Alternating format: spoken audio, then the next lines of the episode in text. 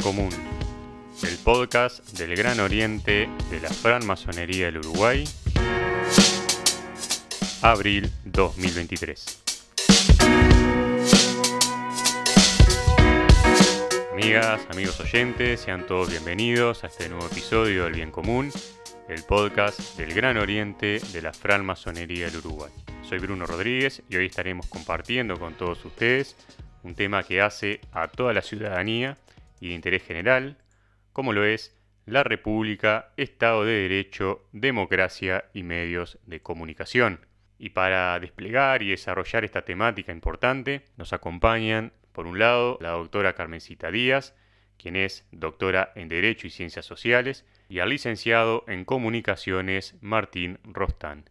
Doctora Carmencita Díaz, licenciado Martín Rostán, es un gusto recibirlos desde ya agradecer su tiempo para compartir este espacio con nosotros y con la audiencia y desarrollar este tema. Eh, ¿Qué tal? Saludo Bruno para vos y gracias por esta invitación. Buenas tardes, ¿cómo estás? Un saludo para todos los que nos estén, nos vayan a escuchar o nos estén escuchando. Te agradezco la invitación por participar de esta instancia con estos temas de interés y tan importantes para toda la comunidad.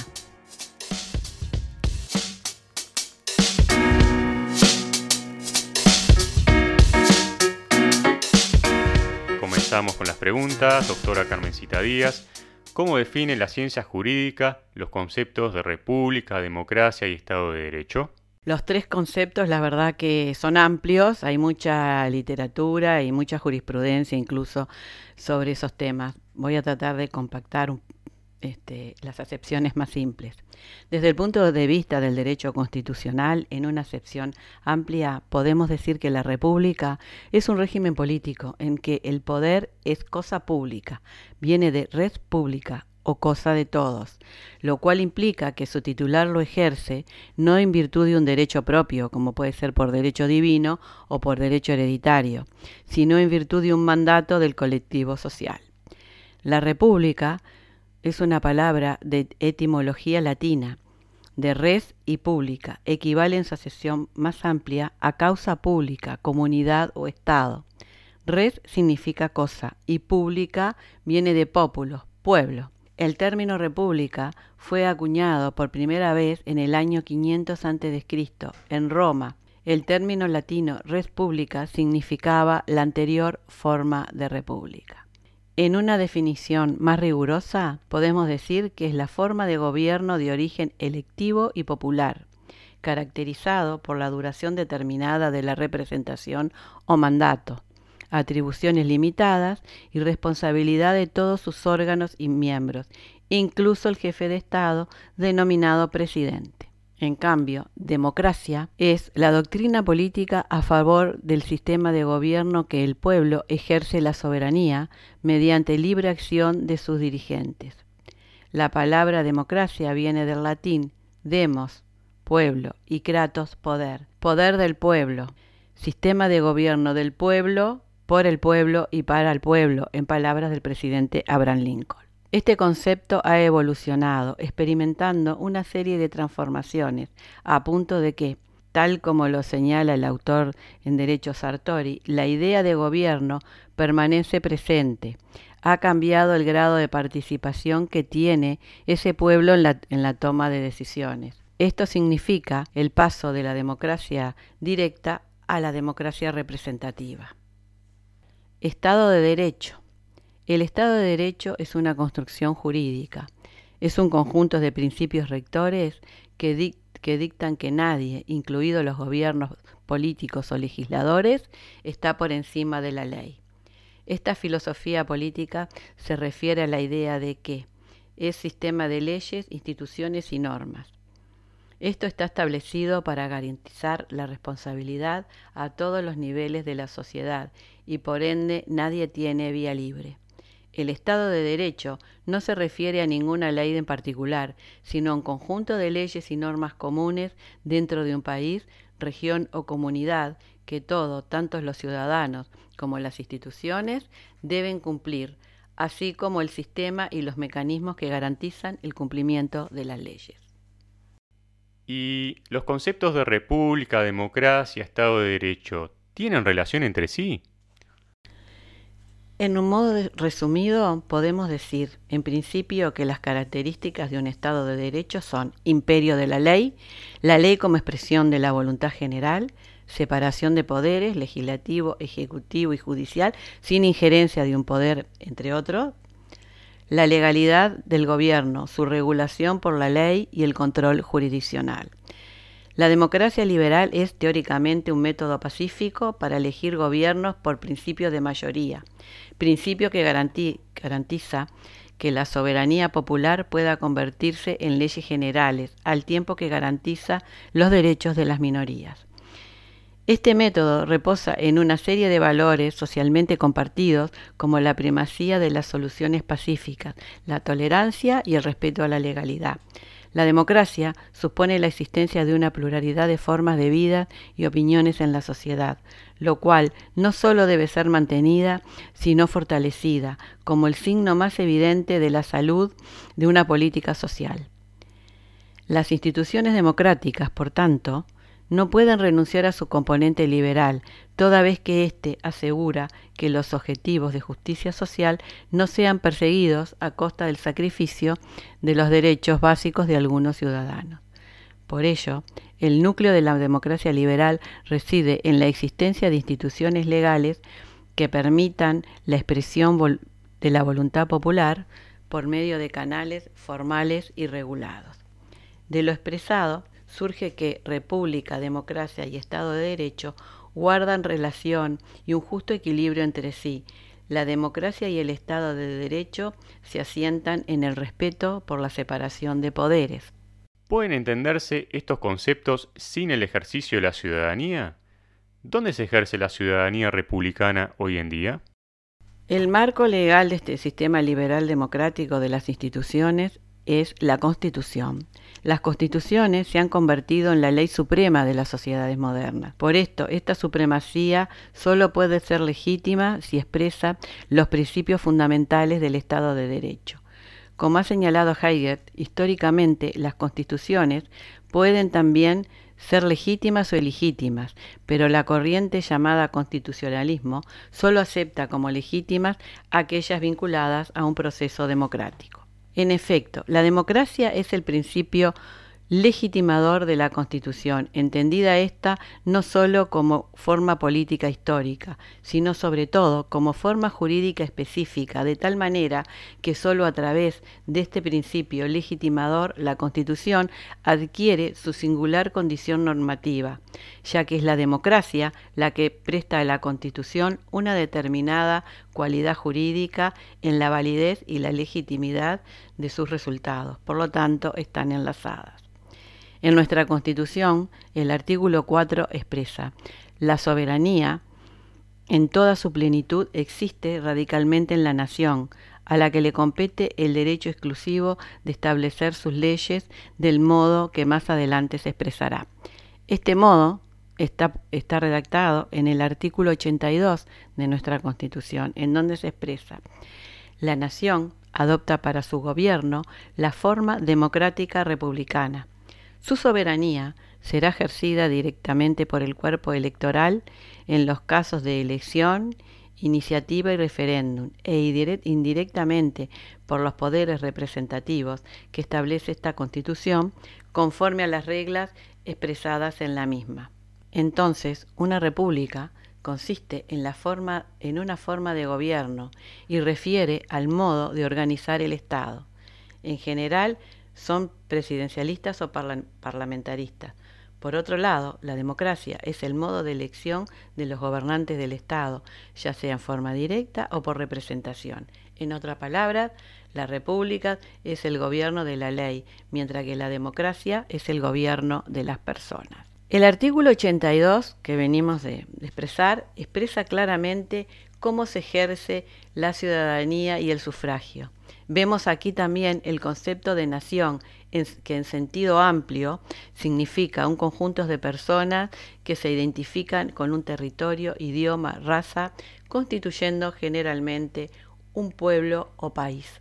También vemos el término ciudadanía. Ciudadanía es la condición que reconoce una persona una serie de derechos políticos y sociales que le permiten intervenir en, una en la política de un país determinado.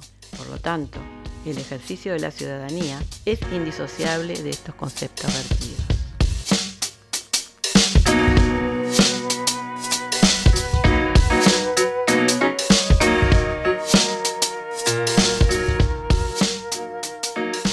Licenciado Martín Rostán, se menciona a los medios de comunicación como el cuarto poder. Pero hoy, ¿es tan así? ¿Cómo juegan las redes sociales y otros medios no convencionales de comunicación como la televisión, la radio, las plataformas de YouTube, entre otros?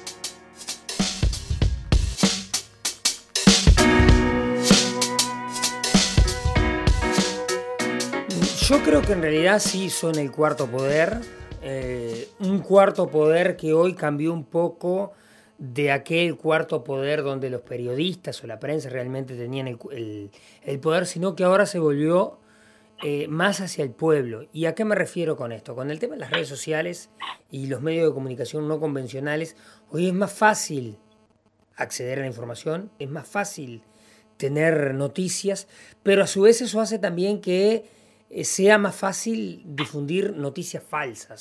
Eh, creo yo que hoy eh, los medios de comunicación tienen que repensarse en su rol, eh, cómo, interpelarse ante la aparición de las redes sociales. Antiguamente un medio buscaba ser creíble, ser veraz, y creo yo también que era algo fundamental tener la primicia, informar primero. Y hoy con las nuevas redes sociales, la aparición de distintas formas de, de comunicarse entre la población toda hace que la primicia ya no esté en poder de los medios, sino que la primicia, el hecho noticioso, eh, esté en poder de la gente, del ciudadano común. Será un poco tarea de los medios entender eso y a veces no ir al ritmo de las redes sociales, sino buscarse ese tema de, chequeos y demás que deben hacerse. Creo yo que hoy este, siguen teniendo, siguen siendo el cuarto poder, pero para ser el cuarto poder, creo que hoy, más que los medios, tener primicias, fundamentalmente lo que necesitan ser, eh, sobre todas las cosas, es ser veraces. ¿Y cómo hace el periodista profesional para apartarse hoy de los relatos, de las fake news y mantenerse como un vector del debate público de las ideas sin caer en una idea en particular, sea de creencias o no creencias, ideas políticas partidarias o alguna filosofía en particular? Y hoy eh, eso es, difícil. Hoy vivimos este, en un mundo donde parece que hay que embanderarse. Eh, parece que hay que estar de un lado y del otro. Arranco por lo último de la pregunta. Eh, creo yo que hoy cambió y, parece que uno hoy tiene que expresar su opinión, mostrarse de qué lado está. Creo que lo políticamente correcto lleva también a, a eso.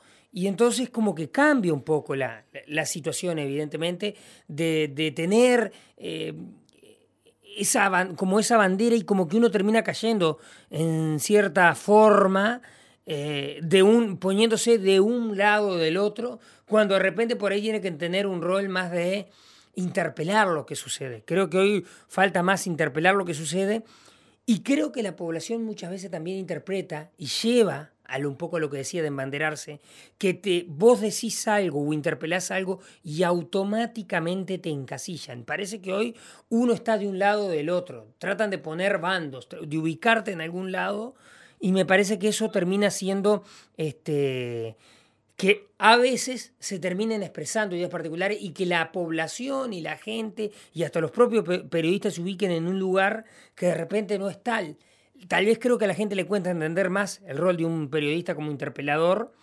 y, o como un interpelante y tal vez este, no entienden que a veces uno por decir una cosa no necesariamente está diciendo su opinión o está expresando que es así. Si yo digo que es blanco, no quiero decir que yo piense que, que es blanco, sino que tal vez estoy interpelando si es negro. Pero no me estoy, no estoy expresando mi opinión, no sé si me explico a dónde voy. Eso por un lado. Y para separarse de eso es bravo, es bravo descontaminarse hoy con cómo está la sociedad. También creo yo que para apartarse hoy de las fake news es un poco lo que decía en la pregunta anterior. muchas veces el tema de las redes sociales hacen circular montones de informaciones falsas y el periodista, más que replicar eso, hoy tiene que pensar si eso es así o no. Eh, yo cuando recibo una información de redes sociales o una publicación, lo primero que hago es tratar de chequear si eso es verdad.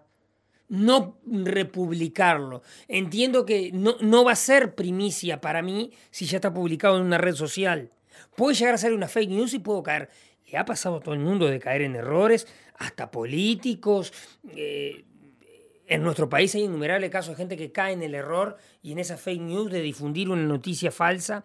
Eh, y me parece también que en ese, como te decía, para cerrar un poco con, el final de la pregunta, en ese, en ese tema de las ideas y de colocarse de un lado y del otro, este, uno termina a veces cayendo en, una, en un encancillamiento que se da por la sociedad o desde la sociedad y que el propio periodista también cae muchas veces en el mismo para buscar lo políticamente correcto.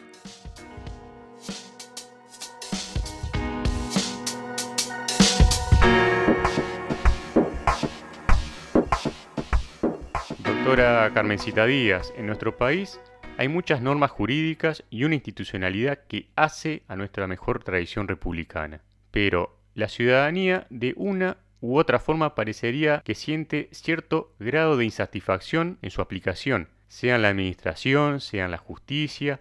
En su opinión profesional, ¿por qué sucede esto?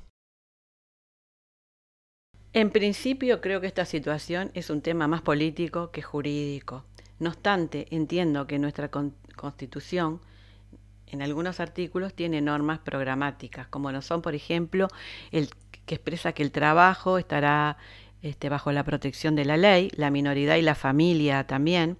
Estas normas son normas que después es necesario legislar, como por ejemplo sabemos que nuestro país posee de mucho tiempo una vasta legislación laboral, cuya primera ley fue la ley de las sillas, este, donde las mujeres podían trabajar sentadas siempre que el trabajo lo permitiera, o también este, una profusa legislación en tema de protección de menores, como fue en su momento el Código del Niño y como lo es ahora el Código de la Niñez y la Adolescencia, y bueno, como lo es ahora esta última este, ley que se está discutiendo en el tema de, tenencia compartida, que se podrá compartir o no, pero bueno, es se está cumpliendo con el precepto constitucional de que la infancia estará también bajo la protección de la ley.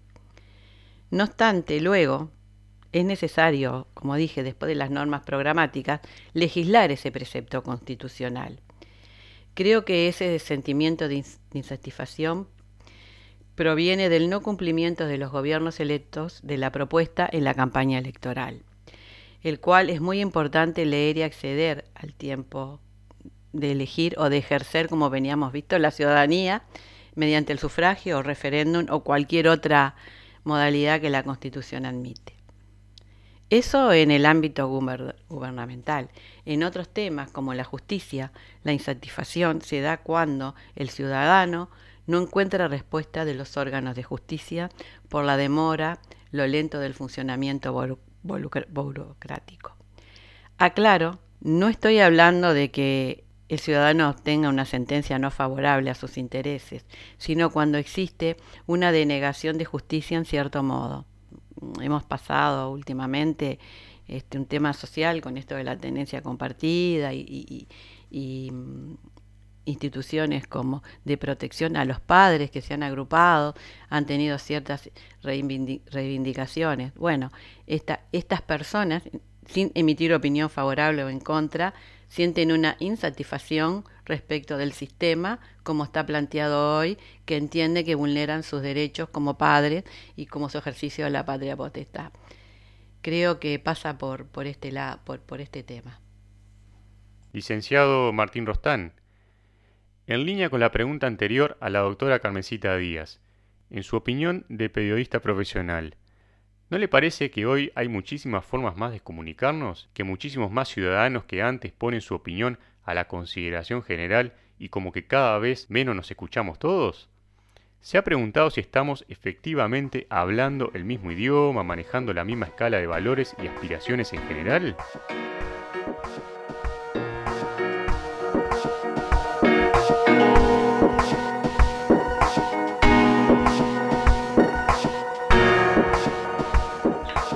Sí, yo creo que eh, hoy este, coincido un poco con, la formulación de la, pregunta.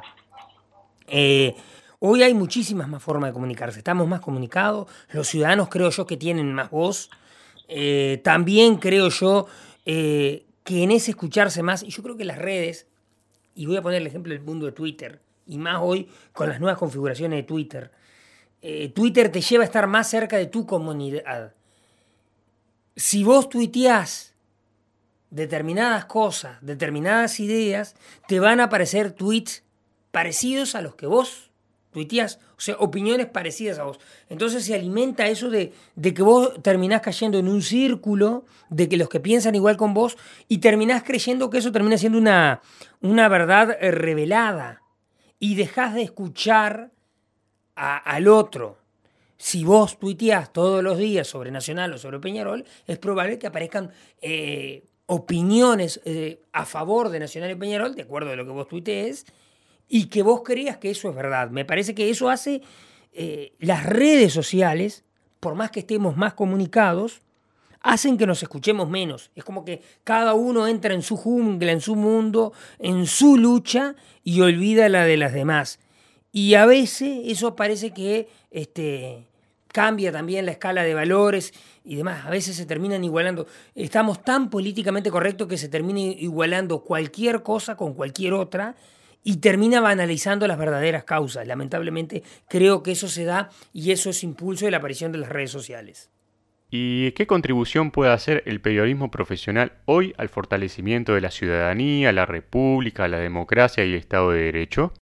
Creo yo que el, periodismo y el periodista tiene la libertad de expresión como hecho fundamental. Eh, creo yo que más allá de lo que se diga, de lo políticamente correcto, de lo que suceda, el periodista es como un elemento, yo creo que es casi como un, no digo que sea, es casi como un sinónimo de la libertad de expresión. Y creo que a partir de ahí de la libertad de expresión, de poder expresar libremente lo, que sucede sin miedo a decir eh, a que pueda haber represalia, creo que desde ahí se tiene que empezar a contribuir eh, a, la, a las, al hacer democracia, al fortalecimiento de la ciudadanía y tratar de inculcar este, esos valores este, republicanos. Creo yo también que hoy en, en el mundo actual este, como te decía un poco relacionado con la, anterior, es una doble tarea del periodista. Ese es otro, otro rol en el que el periodista hoy tiene que, ponerse más que nunca. Es como que estamos tan acostumbrados a la libertad, a la democracia, que cuando vemos cuestiones antidemocráticas como que uno no, no se da cuenta. Es más fácil para, de repente, lo que decías, este, no sé si hablar de, de pensamientos doctrinarios, pero eh, que puedan este, camuflarse. Creo yo que hoy es más fácil. Y entonces el rol del periodismo es tratar de entender que, bueno, está, no, pará, esto por este lado no va. Este, y, y marcarlo. Decir, bueno, ojo con esto, y me parece que, por ahí está también. También, como yo te digo muchas veces, es la propia sociedad, y creo que es, es la propia sociedad que busca encancillar a la gente, la que termine llevando eh, también a permitir esas doctrinas. Porque, claro, cada uno defiende lo suyo y cree que su doctrina es la que vale, o su pensamiento es la que vale, o su creencia es la que vale, entonces lucha por defender. Entonces siempre vas a tener algo de, si vos decís algo vas a tener gente que te va a criticar y gente que, que te va a dar a favor. Me parece que también ahí está el rol del periodismo, tratar de, fortalecer eso este, y, apuntar desde ahí, me parece yo, mm, creo yo que, desde por ahí tiene que ir este tema de, fortalecer la ciudadanía. O sea, resumiendo, tiene que tratar de inculcar los valores este, de la democracia, respeto, basados en la libertad de expresión. Creo yo que eh, la libertad de expresión, el poder expresar libremente lo que se piensa, creo que va por ahí el camino.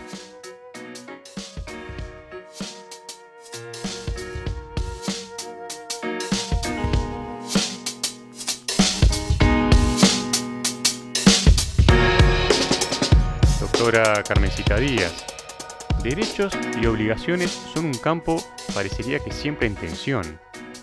En su opinión profesional, hay trabajo por hacer en la mejor capacitación de todos los involucrados en asegurar la aplicación de las normas y en el funcionamiento de la institucionalidad republicana, el Estado de Derecho y la democracia? Bueno, evidentemente siempre entre los derechos y las obligaciones va a haber una tensión porque hay derechos por un lado, obligaciones por el otro. En, en cuanto a la pregunta en sí, es muy amplia, pero vamos a tratar de contestarla de a poco. En lo personal, creo en el precepto constitucional refiriéndome, por ejemplo, a los funcionarios públicos. ¿no? Vamos a por parte a los funcionarios públicos. Yo creo en el precepto eh, constitucional que el funcionario existe para la, la función. El funcionario público está al servicio de la ciudadanía y se debe a la ciudadanía y a su trabajo con todos los derechos y obligaciones que esto conlleva. El funcionario tiene derechos, pero también tiene la obligación. Su obligación es cumplir con su trabajo. Existen, sí, claro, medios para mejorar. En su momento nuestra administración comenzó un camino que fue de desburocratización de la administración, donde se, se, sancionó el, derecho, el decreto 500 barra 91, donde aceleró el procedimiento administrativo para que fuera menos burocrático. Pero sí, claro, que existen caminos, no obstante dependerá también de cada funcionario en avanzar en su carrera y en perfeccionarse. En la Administración Central existe, por ejemplo, la, ENAP para hacer cursos, que es la Escuela Nacional de Administración Pública. La mayoría son gratis, pero también, insisto, depende de la voluntad del funcionario, su concurrencia y el dedicarle horas al estudio. También depende de los jerarcas de la Administración, que como jerarcas tienen la obligación de incentivar al funcionario a continuar su carrera. También depende del jerarca controlar que el sistema funcione. Cuando me hablo controlar, me refiero a estar en el lugar, a cumplir las horas, ver que los administrados sean bien atendidos. Los administrados somos nosotros, la población en general. También creo que debe de haber más cumplimiento en este control para el correcto funcionamiento de la función pública y tratar de no generar burocracia inútil que lentece el procedimiento en contra también de los administrados. Es un tema que da para hablar muchísimo. Cuando me refiero a control, me, refiero claramente al cumplimiento de los jerarcas por su función de, de control de la oficina, ¿no? La parte solamente administrativa. En cuanto a la justicia, el Poder Judicial permanentemente está efectuando cursos para los jueces y acompasando normas, o sea que los instrumentos están solo hay que utilizarlos. Desde el punto de vista del Poder Judicial, cuando, por ejemplo, cuando vino el nuevo código del proceso penal, que sabemos que fue una innovación, que todavía se está, es un código nuevo, recién se está aplicando.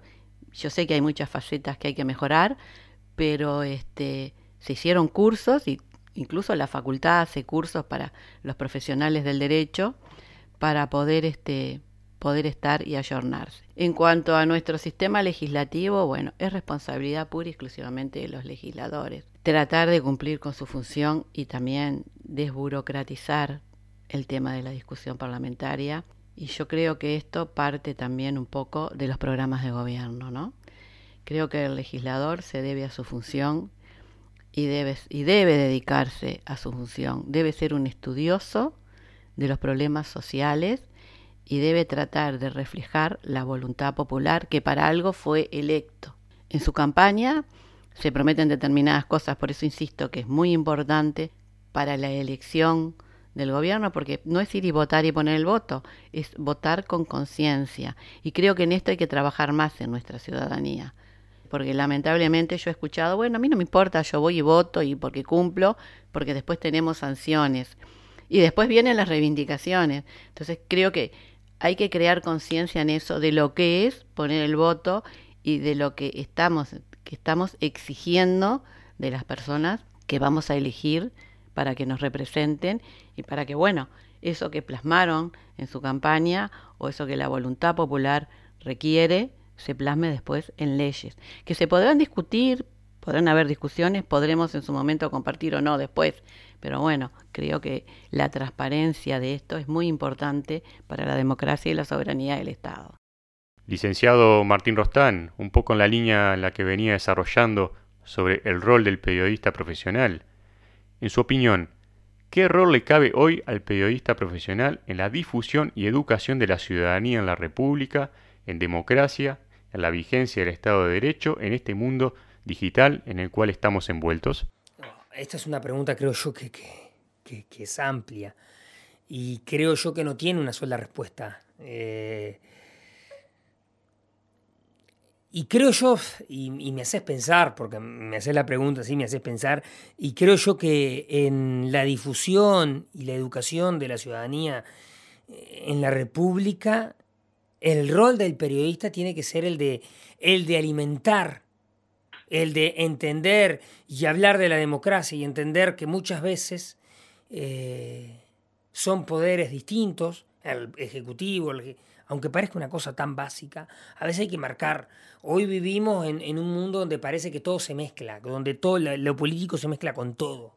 Entonces parece que hoy no, no, no es que no hubiese justicia, pero es como que la justicia, hoy se interpela el rol de la justicia. Me parece yo que eh, en la educación de la ciudadanía tiene que eh, tratar de enseñar Voy a poner un ejemplo práctico básico. Desde enseñar y entender a la gente y explicarle a la gente de que cuando hay una formalización en una investigación significa que la persona está siendo investigada por eso, no que es culpable. A eso voy. Y, y entender que a veces uno es inocente hasta que se demuestra lo contrario. Eh, hoy parece al revés. Hoy en el mundo en que vivimos, este mundo digital, parece que uno tiene que demostrar su inocencia, que uno es culpable antes de demostrar su inocencia. Me parece que el rol del periodista va por ahí, en enseñar y entender que, para el verdadero valor de una democracia, este, uno es, este, tiene que partir de ese principio. Yo sé que parece una cuestión básica, pero creo que ahí también está todo, en entender que, uno se expresa eh, libremente y que tiene ese poder de expresarse libremente y que no debe ser interpelado por eso mismo. Pero también tiene que ser capaz el periodista de decir, bueno, esto que estoy diciendo es mi opinión. Y esto que estoy diciendo es información. Creo que el rol del periodista también, cuando se da la difusión, este, es en este mundo en el que vivimos, en el que la gente cree que todo es opinión, decir, bueno, esto es información, estos son datos. Y esta es mi opinión sobre los datos, que puede disentir. Yo creo que en realidad eh, va por ahí, tiene que marcar lo que es meramente la información de lo que es la opinión. Me parece que ese es el principal valor que hoy la gente lo necesita además, porque la gente tiende a confundir que todo lo que escucha es la opinión e interpela también al periodista y termina eh, siendo poco creíble. Me parece que va un poco por ahí en este mundo digital.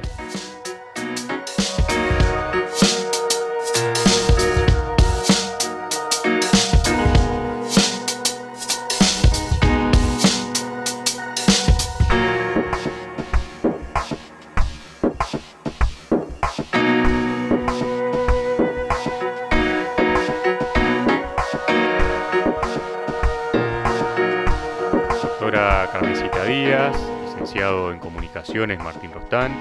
Muchas gracias por su tiempo y en compartir con todos nosotros y los oyentes sus reflexiones y su conocimiento sobre esta temática tan importante que nos involucra a todos los ciudadanos, ¿verdad? Como lo es la República, la democracia, el Estado de Derecho y los medios de comunicación. Un gran saludo y hasta pronto. Bueno, muchas gracias a ustedes por dejarme participar de este espacio tan importante. Muchísimas gracias por, la invitación a ustedes también.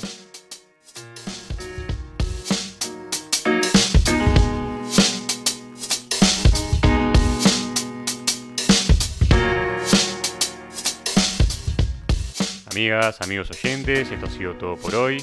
Acompáñenos en el próximo episodio, el cual estaremos lanzando en el próximo mes de mayo, el último domingo de mayo, en el cual estarán recibiendo oportunamente la temática a desarrollar. Recuerden que nuestro podcast se puede escuchar en la plataforma de Spotify, en el canal que lleva el nombre El Bien Común, en YouTube, a través del canal El Gran Oriente de la Francmasonería del Uruguay, o en la página web www.cosmu.org van a la parte de abajo, en la sección de podcast, y ahí encontrarán este episodio, así como los anteriores que hemos estado presentando. Gracias por acompañarnos, un gran saludo para todos y hasta pronto.